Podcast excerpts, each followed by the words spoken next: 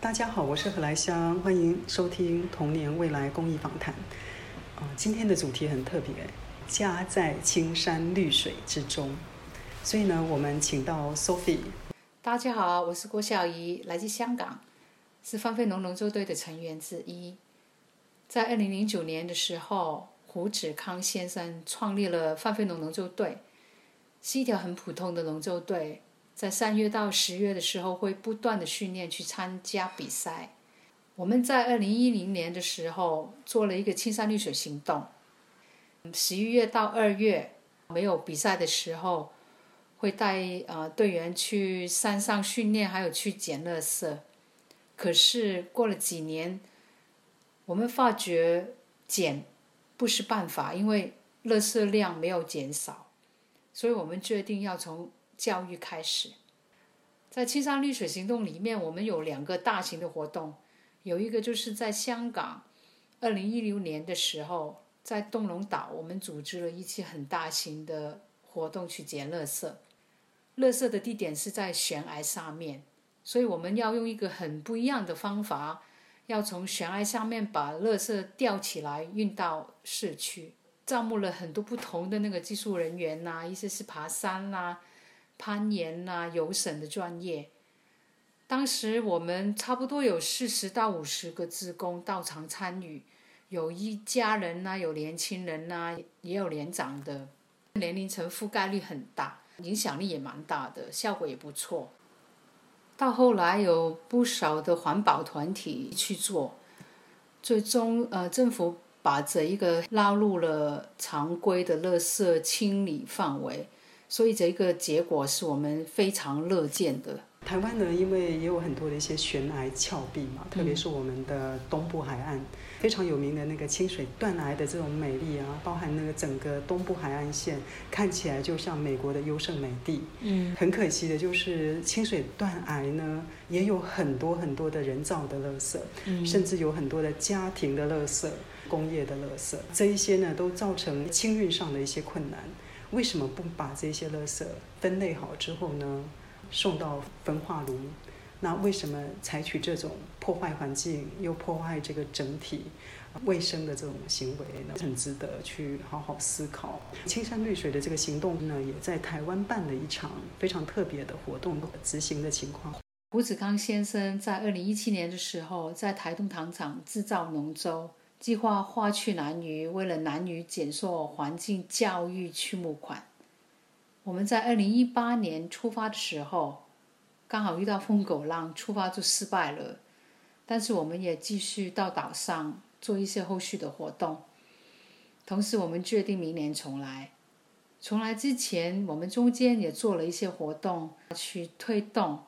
有一个志工朋友建议带一班小朋友到台东糖厂为农舟做彩绘，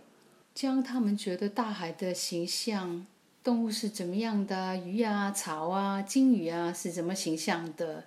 然后把它们画到农舟上面，这个我觉得蛮有意义的。二零一九年六月份，我们就成功出海，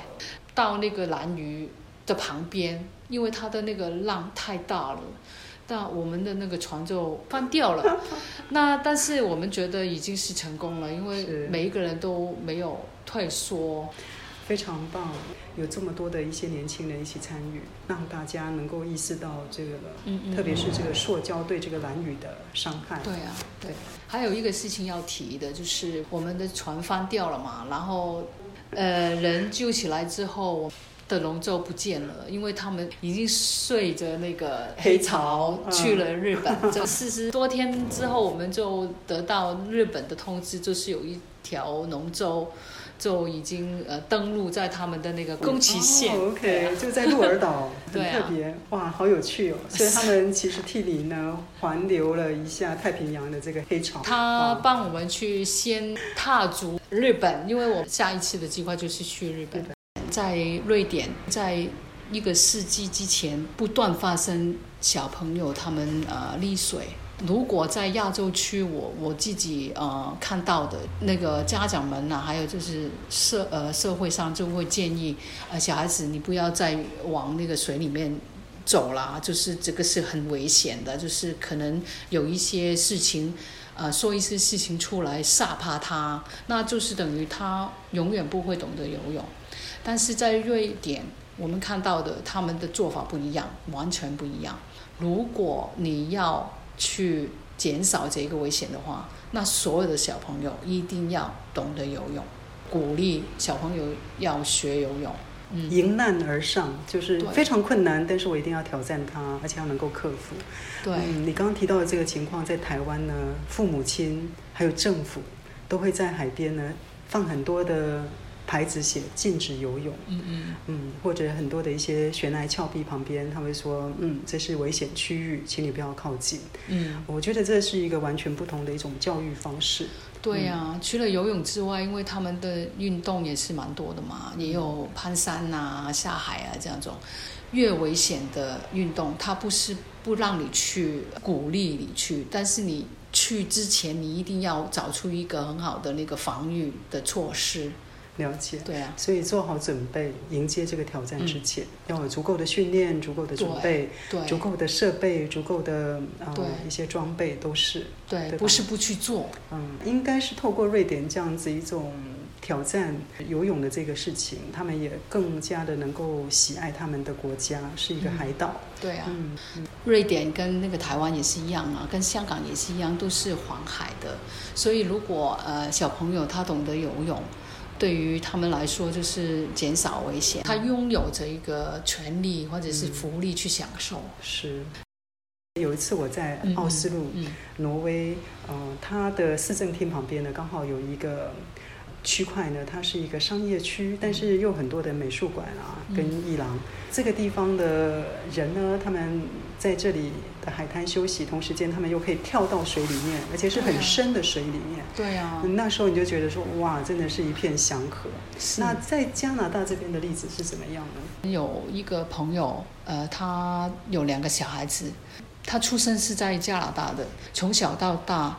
还没有上学之前，他们在那个社区啊，还有家庭啊，还有朋友啊，他们都已经把那个环保啊，怎么样去处理垃圾，已经深植在那的心里面了。所以他们都知道怎样去做，还有就是那个环境是大家的，是自己也有那个责任去保护它。所以这个是从小到大没有上课之前已经有学习到的。这个整个的社会啊、家庭，还有就是在日常生活里头，实际上是一个建立孩子正确观念一个非常重要的一个场地。对啊这个比起说我们今天在学校的时候变成一个教条式的教授呢，他可能来的更加的直接。我记得呢，我以前在国外念书的时候，周边呢有很多的德国朋友。我其实是在那时候才知道，原来回收垃圾不是很单纯，就是说啊，把这个东西吃完之后分类这样而已。回收的时候，你同时间要把它清洗干净。对啊，比如说这个罐子，比如说这个塑胶瓶，你如果要回收之前，你有责任跟义务要把它清洗干净。对啊，那第二件事情是我记得我在一九九六年第一次拜访我的日本朋友，呃，跟他的家人住在一起的时候，他母亲呢，他们做菜的时候，嗯，我记得他母亲做完一顿饭哦，有多少垃圾你知道吧？不到一个拳头的嗯蔬菜或者是塑料的一些垃圾。嗯嗯，主要的原因是他把所有食材能够吃的地方，包含叶子、包含皮，全部都吃得一干二净。从德国一直到日本的这个经验，大家非常的爱惜大自然。嗯嗯，在生活上面，从行动上就做了很多的一些呃身体力行的事情。在亚洲区，好家长就是有很有权威性嘛。那我讲什么你就就要听，但是在那个加拿大的那个案例里面，我学到的就是，呃，家长要 open，不像就是亚洲区，就是我讲什么你都要听。就是小孩子可能在学校呢，老师是教他如何做一些环境保护的工作，如何爱护小动物。可是他回到家之后呢，他的父母亲的生活习惯可能也许不是的。呃，我们可能会买很多用塑胶制品的东西，嗯，那平常也没有在做回收，所所以呢，，孩子呢，他有两套标准，就是在父母亲的时候要做这样的标准，无视于环境；可是，在学校的时候就配合学校的标准。所以呢，这种情况呢，在加拿大因为有一个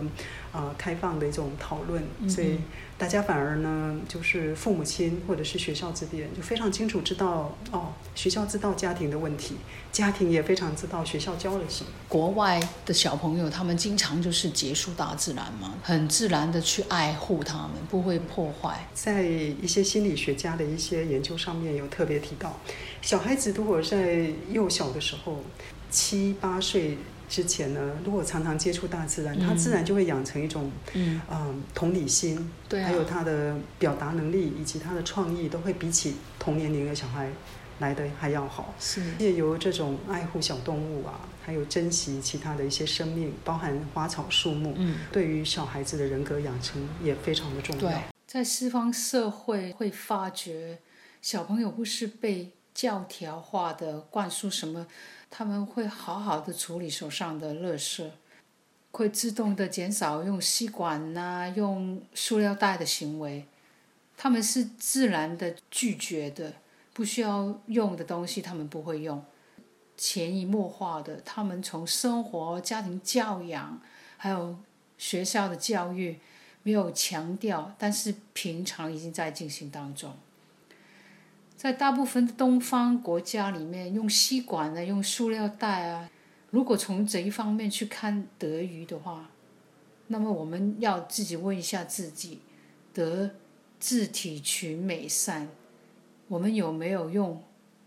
善良的心去对待大自然？